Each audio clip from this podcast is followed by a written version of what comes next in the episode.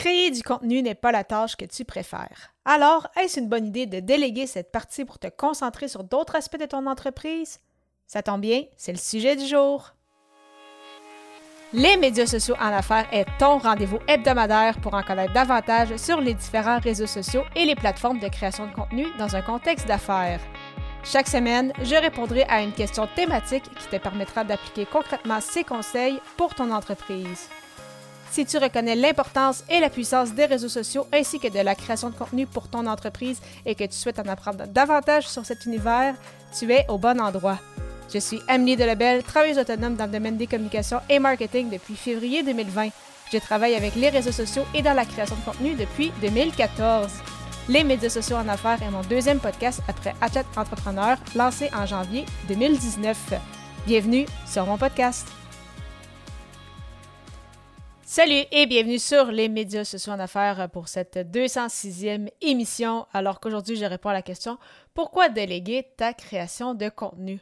Donc, est-ce une bonne idée de le faire? Est-ce quelque chose à absolument faire?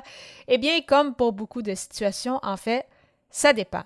Tout d'abord, est-ce que tu as les ressources nécessaires pour déléguer, donc, en termes bien évidemment monétaires, puisque justement, quand on euh, donne cette partie-là à l'externe, euh, que ce soit en engageant quelqu'un euh, pour nous, si on, on veut engager un employé ou si on veut faire affaire à une agence ou à un travailleur autonome, donc, est-ce qu'on a les ressources monétaires pour justement procéder à cette délégation. Et même si tu as les moyens, est-ce que tu comprends en fait comment ça marche? Est-ce que tu as une idée quand même un peu euh, de comment ça fonctionne en fait la création de contenu? Est-ce que tu as eu quand même quelques informations en lien avec les réseaux sociaux, avec euh, le podcast ou le blogging, euh, selon ce que tu souhaites déléguer? Parce que c'est vraiment important d'avoir des attentes réalistes aussi. Et pour ça, il faut comprendre justement le milieu. Il y a encore trop de gens qui viennent vers moi et que je vois publier sur différentes plateformes qui justement pensent que les réseaux sociaux sont magiques. Donc, euh, que ce soit en organique ou en publicité, euh, assurément, c'est sûr que si on publie, on va avoir des clients. Si on a un podcast, c'est sûr qu'on fait de l'argent avec ça. Si on fait de la publicité, c'est sûr qu'on est rentable. Si c'était aussi assuré que ça, assurément que 100% des gens feraient un podcast, publieraient sur les réseaux sociaux et feraient de la publicité si on était assuré à chaque fois de, euh, si on mettait par exemple 100 dollars en publicité, si on après ça on en faisait 120, eh bien, on mettrait tous des centaines de milliers de dollars pour être millionnaire. Donc, malheureusement, ça ne fonctionne pas comme ça. Donc, c'est pourquoi que euh, vraiment c'est important justement d'avoir des attentes réalistes et comprendre en fait un peu euh, le fonctionnement pour justement être en mesure de déléguer de la bonne façon et justement s'assurer qu'il n'y ait pas un peu de, discorde ou de mésentente entre peut-être les résultats que euh, l'agence ou le travailleur autonome va avoir plutôt que quand toi, par exemple, tu crées ton contenu. Justement, si on a le choix de choisir une agence ou un travailleur autonome, comment ça fonctionne? Donc, euh, comment on fait pour savoir à qui justement qu'on délègue?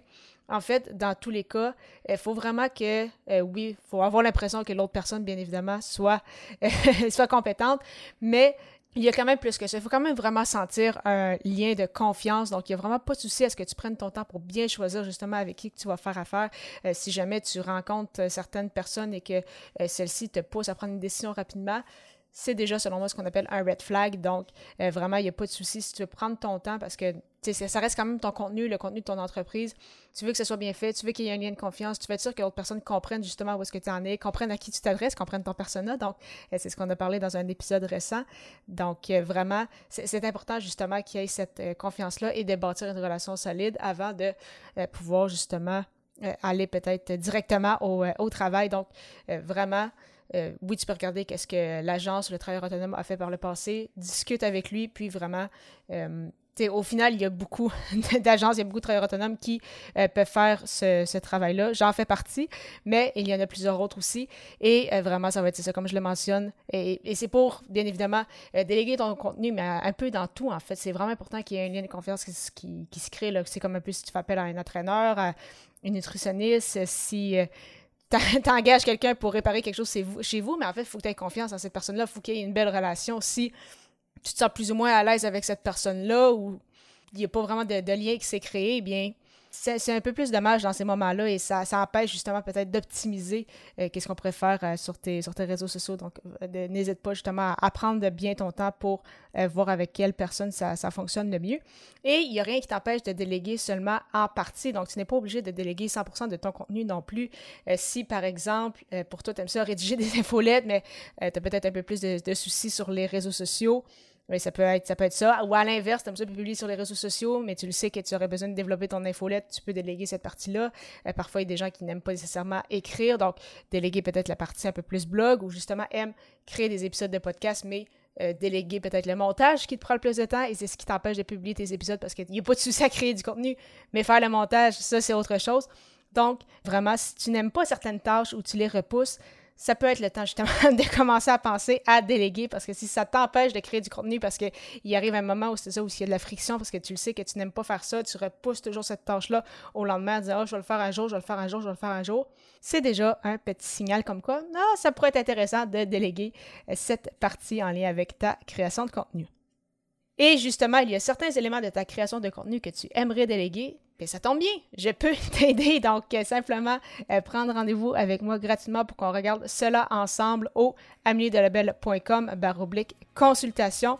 Et sinon, je te retrouve à l'épisode 207 pour une nouvelle émission alors que le sujet sera Comment te démarquer de la compétition.